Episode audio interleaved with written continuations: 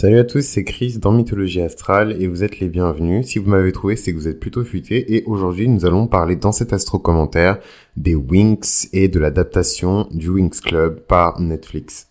Donc euh, mystérieusement, enfin mystérieusement non parce que je pense que pour les personnes qui me suivent en tout cas sur Instagram, vous êtes au courant que j'aime beaucoup euh, les dessins animés des années 2000, notamment ben, les dessins animés de mon enfance.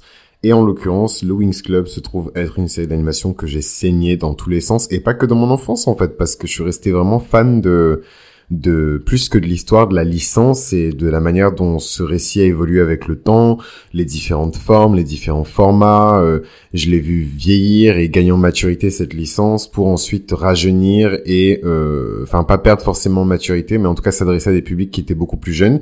Et euh, donc, il me semble que la toute dernière saison où on avait vraiment voilà des graphismes qui étaient pour des enfants, je pense euh, à partir de 8 ans.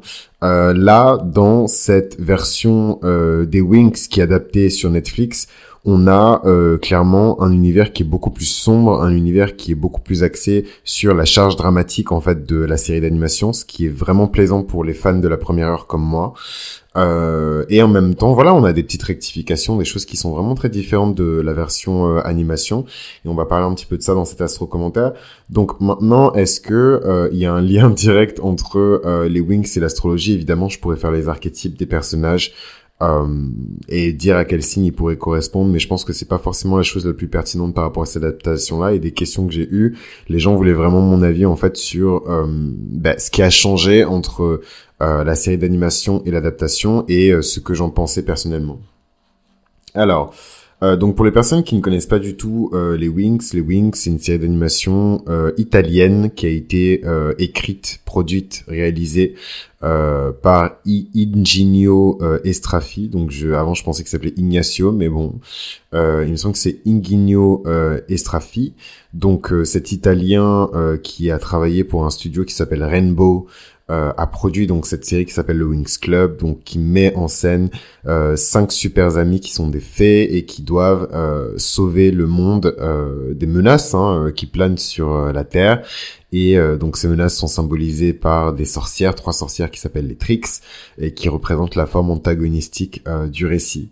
Donc voilà un petit peu et on se le personnage principal donc c'est Bloom, Bloom qui est une jeune fille qui découvre ses pouvoirs de fée dans des circonstances un peu glauques et qui se retrouve ensuite à faire sa rentrée à Alphéa, le lycée des fées. Euh, et donc dans ce lycée-là, elle va rencontrer ses amis qui vont devenir les Winx et ensemble elles vont former le Winx Club. Voilà, donc ça c'est pour la série d'animation.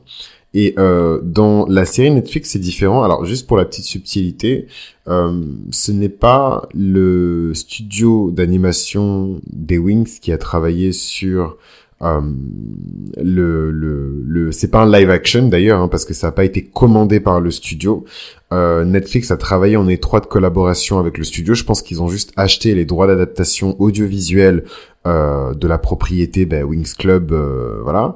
Euh, et ensuite ils l'ont transformé, du coup ils l'ont adapté et ils ont euh, et c'est comme ça en fait une fois qu'ils ont acquis, quand on acquiert des droits d'adaptation audiovisuelle, on peut ensuite modifier l'histoire, euh, la rapiécer, ajouter des petits changements, évidemment tout ça en accord avec les ayants droit. C'est pour ça que dans le générique des de, de Winx, euh, le destin euh, ou Fate euh, que vous voyez sur Netflix, vous voyez tout le temps en association avec le studio Rainbow, en association avec euh, Ingenio Estrafi. Voilà.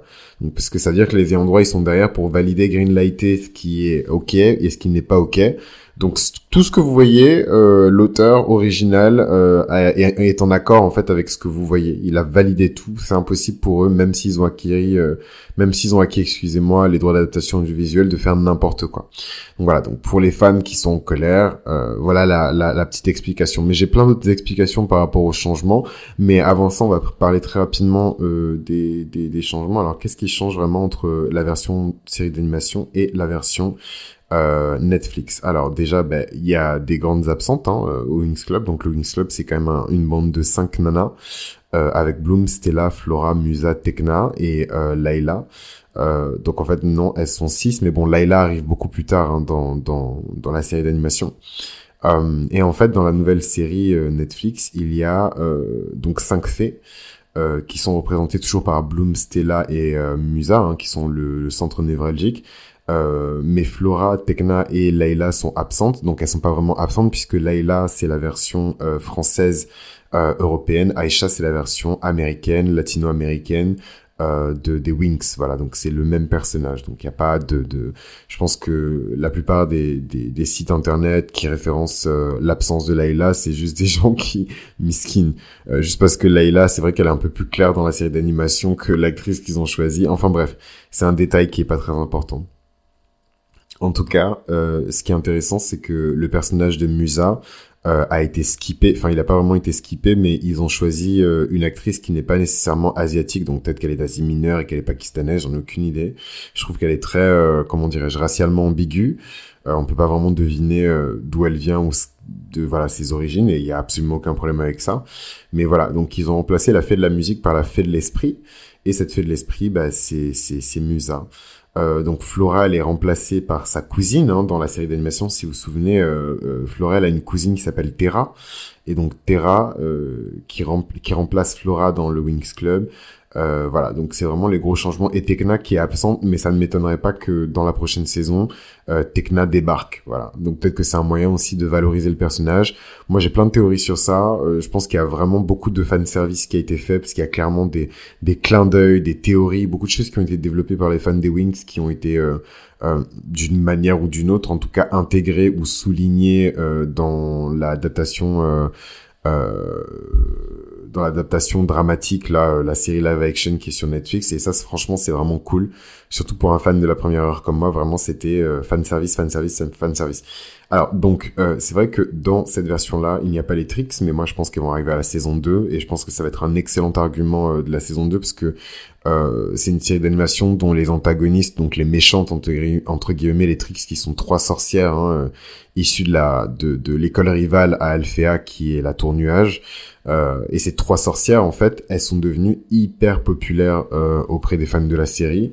Euh, donc euh, voilà, donc je pense que ça va être un gros argument pour que les gens regardent la saison 2 que de faire venir les tricks dans la dans la saison 2 mais on a quand même ce personnage mystérieux de Béatrix. On sait pas vraiment si c'est une fée on sait pas vraiment si c'est une sorcière euh, qui euh, qui est présente dans la série et qui euh, selon moi serait euh, l'une des trois sorcières donc euh, Stormy en l'occurrence et qui voilà serait réunie avec ses sœurs un peu plus tard dans la, la saison 2 en fait. Donc ça c'est une théorie évidemment qui serait à vérifier. Donc dans cette version Netflix il y a une seule école donc dans la série d'animation, il y a plusieurs écoles, dont l'école des spécialistes. Et dans ce dans cet univers-là, il y a un seul monde qui s'appelle l'autre monde. D'ailleurs, j'ai trouvé que c'était super mignon comme clin d'œil l'autre monde parce que ça fait clairement référence à à, à, une série très populaire de littérature jeunesse française, l'autre monde. Euh, et euh, donc il y a qu'une seule école dans la version Netflix et c'est Alphéa. Les spécialistes, ben, ils sont intégrés du coup à Alphéa et ils servent en fait de base militaire pour euh, voilà pour aider pour protéger Alphéa etc donc la composition des spécialistes elle a changé hein. évidemment il y avait Brandon euh, dans la dans la dans la version euh, animée.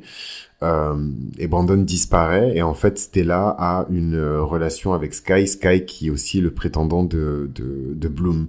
Donc un espèce de triangle amoureux trop chelou qui promet vraiment une grosse explosion dramatique euh, dans la saison 2 et j'ai vraiment hâte que tout ça ça pète parce que euh, il est sous-entendu en fait dans la série d'animation que euh, que Sky en fait aurait eu une aventure euh, avec Stella ou en tout cas qu'il aurait eu une aventure avant la venue de Bloom. Euh, pareil pour Stella. Et en fait, euh, voilà, je trouve qu'ils ont vraiment exploité ce, ce, ce cette théorie-là qui avait été poussée par les fans. Et j'ai trouvé ça super curieux. Donc, je sais pas s'ils ont lu, euh, mais je pense Netflix c'est leur style en fait de faire ce travail-là. Ça m'étonnerait vraiment pas en fait qu'ils qu'ils l'aient fait. Donc, donc voilà. donc le cadre, bah, ça se déroule en Irlande, donc c'est particulier. Il y a des il y a des, des voilà des pierres euh, druidiques, euh, un espèce de clin d'œil à Stone Age, je ne sais pas, mais en tout cas un cercle de pierres hein, qui est près de l'école. Donc c'est c'est intéressant, je trouve qu'ils aient choisi l'Irlande comme cadre et tout pour euh. Oui, c'est sûr que c'est une terre de de magie, c'est une terre de, de fées, etc. Mais bon, euh, j'ai trouvé de toute manière le setting un peu cheapos, donc c'est dommage parce qu'on sent qu'il y a beaucoup de budget dans la série mais euh, j'ai trouvé que l'univers ne, traduisait pas vraiment euh, le, toute la richesse en fait de la série d'animation.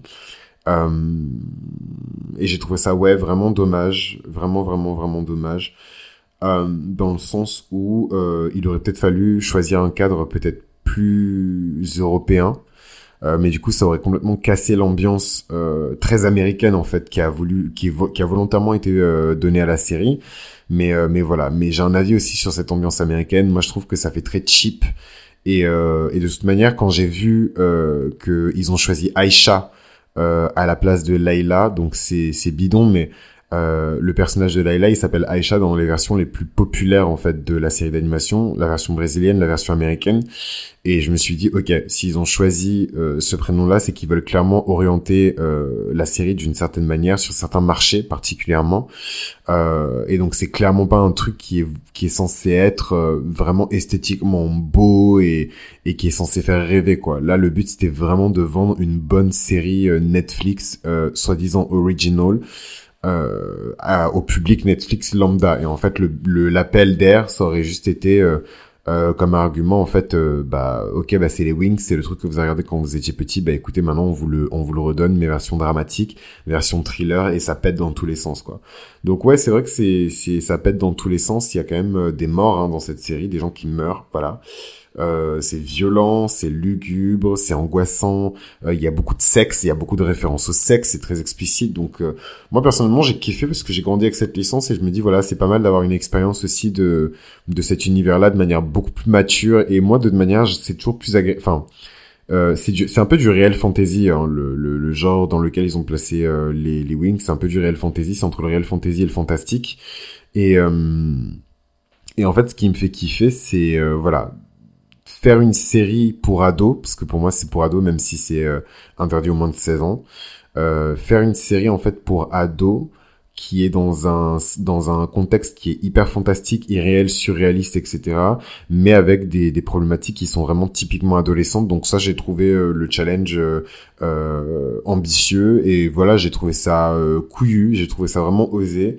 Parce que ça passe en fait au final la pilule elle passe euh, on a une ado un peu social justice warrior en mode le patriarcat, la grossophobie, body positivity, euh, qui est symbolisée par Terra. Euh, on a une ado qui est introvertie, elle c'est une empathe c'est une fée de l'esprit, donc elle entend les voix des, des, des gens, hein. elle entend les voix des, des gens et elle entend les pensées des gens et leurs émotions. Euh, voilà, donc on a le fameux triangle amoureux, donc classique hein, dans les séries pour adolescents euh, lapin bêche euh, hyper populaire. Euh. Enfin voilà, on a vraiment des archétypes qui sont super intéressants euh, et qui permettent de bien tenir en haleine. Pour le coup, j'ai regardé la série avec un pote à moi qui a deux fois mon âge. Euh, et qui ne connaît absolument pas que voilà l'univers des Wings etc il a vraiment adoré la série il l'a trouvé bien écrite euh, très très bien écrite mais il a trouvé que c'était dommage voilà que le que le le décor n'était pas forcément à la hauteur de ou cohérent en tout cas avec l'univers de la série. Il a trouvé ça beaucoup trop américanisé et un peu trop euh, voilà bâtard. Euh, voilà. Après maintenant, si je devais juste rentrer dans l'histoire, qu'est-ce qu'on peut dire? Euh, ben moi ce que j'en pense c'est que c'est super cool comme je vous disais voilà ils ont exploité plein de choses hyper intéressantes qui étaient soulevées par des fans depuis longtemps euh, ce que j'ai particulièrement kiffé, c'est le développement de Bloom. On reprochait beaucoup de choses à Bloom, en fait, euh, les fans des Wings. Euh, notamment par rapport au fait que voilà elle est tout le temps hyper mise en avant en fait dans la série d'animation. Euh, elle a des power up de fou. Euh, elle est tout le temps au centre de tout. Et en fait c'était hyper agréable juste de découvrir redécouvrir pardon l'histoire euh, sans avoir Bloom au centre de tout. Donc c'est toujours la personnage principale de l'histoire, mais euh, je trouve que les, les arcs mineurs et euh, les, les destinées des personnages secondaires sont tout aussi centrale en fait euh, que euh, bah, celle de Bloom. Et ça c'est hyper agréable. Du coup elle est moins chiante. Euh, ça fait moins héroïne de manga ou héros de manga vraiment au centre de tout. Et on comprend pas trop des fois pourquoi il est présent dans certaines scènes. Là c'est vraiment succinct c'est vraiment fin. Et et tous les personnages je trouve ont un comment dirais-je une évolution en tout cas au cours de la saison 1 euh, qui est intéressante, que je trouve très intéressante, que je trouve riche, que je trouve très épaisse. Et d'ailleurs, je me suis fait la remarque et la réflexion que s'ils sont malins, ils devraient dans la foulée sortir une, une, euh, une série de bouquins euh, sur cet univers-là parce que du coup ça permettrait peut-être de voilà de de rendre la licence un peu plus mature, euh, un peu plus accessible à un public qui a été déçu hein, par la dernière saison, euh, qui était clairement pour des enfants voilà 8 ans, 8 13 ans. Donc donc voilà, donc je pense que ce serait une bonne idée de, de publier des livres dans la foulée sur cet univers-là parce que c'est un univers qui est vraiment riche que j'ai trouvé hyper intéressant. Ils ont réussi à faire rentrer voilà des questions sur la sexualité avec un personnage qui est gay, euh, et qui ne s'assume pas vraiment euh, dans la dans la série. Euh, c'est très sexuel, c'est très sensuel, c'est très adolescent, voilà, c'est très série pour ados. Les acteurs sont très beaux, euh, ils ont été super bien castés. Je trouve vraiment le casting de Bloom, il est, il est parfait. Euh, j'ai trouvé un peu abusé de, de choisir une meuf comme l'actrice qu'ils ont choisi pour jouer le rôle d'Aisha, parce que ok, je pense que voilà, c'est difficile de vendre une série comme les Winx euh, en 2020, euh, pardon, en 2021, avec toutes les questions de dictat de la beauté, de standards de beauté, de normes, etc. Donc c'est sûr qu'ils n'allaient pas prendre des mannequins. Donc ils l'ont fait quand même pour euh, Bloom. pour Stella, voilà, la meuf elle est mignonne, mais bon, voilà. mais mais voilà, pour les autres, ils ont vraiment choisi des nanas qui sont lambda. Et j'ai trouvé ça sympa, mais j'ai trouvé ça un peu too much. Mais bon, en même temps, je me suis dit, est-ce que la série aussi, aurait aussi bien pris si euh, ils avaient vraiment pris que casté que des nanas qui ont des traits hyper fins, longilignes, voilà, des nanas qui ont littéralement des gueules de fées quoi. Ça aurait été un peu ridicule, je pense, et difficile à vendre, surtout difficile à vendre à Netflix.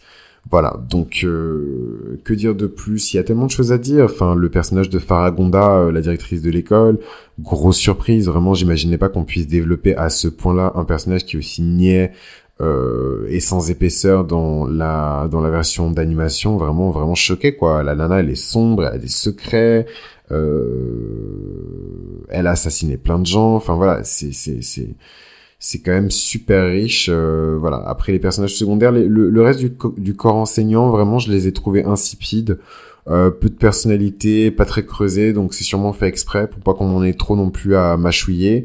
Mais voilà, je les ai pas trouvés très intéressants. Il y avait un effet un peu poudlard, euh, des références qui étaient un peu maladroites à Harry Potter. Euh, bon, c'est c'est ok, voilà. Donc euh, voilà, donc sinon c'est voilà, je trouve que c'est une série qui est sympa, elle vaut le coup d'être regardée pour les personnes qui connaissent vraiment pas cet univers, c'est une belle porte d'entrée hein, dans les dans le Wings Club. Donc vraiment n'hésitez pas à la regarder, je n'ai pas été rémunéré par Netflix pour faire cette critique, c'est salaud. Euh, donc euh, donc voilà donc j'ai pas trop m'attarder non plus mais en tout cas euh, super série à regarder et je vous invite vraiment euh, à laisser en commentaire vos avis et me dire du coup si vous connaissez les Wings si vous êtes sensible à ça et si vous voulez que je parle de fées et de la mythologie astrale des fées dans le podcast. Voilà donc c'était Chris pour mythologie astrale vous savez ce qu'il vous reste à faire et moi je vous dis à très bientôt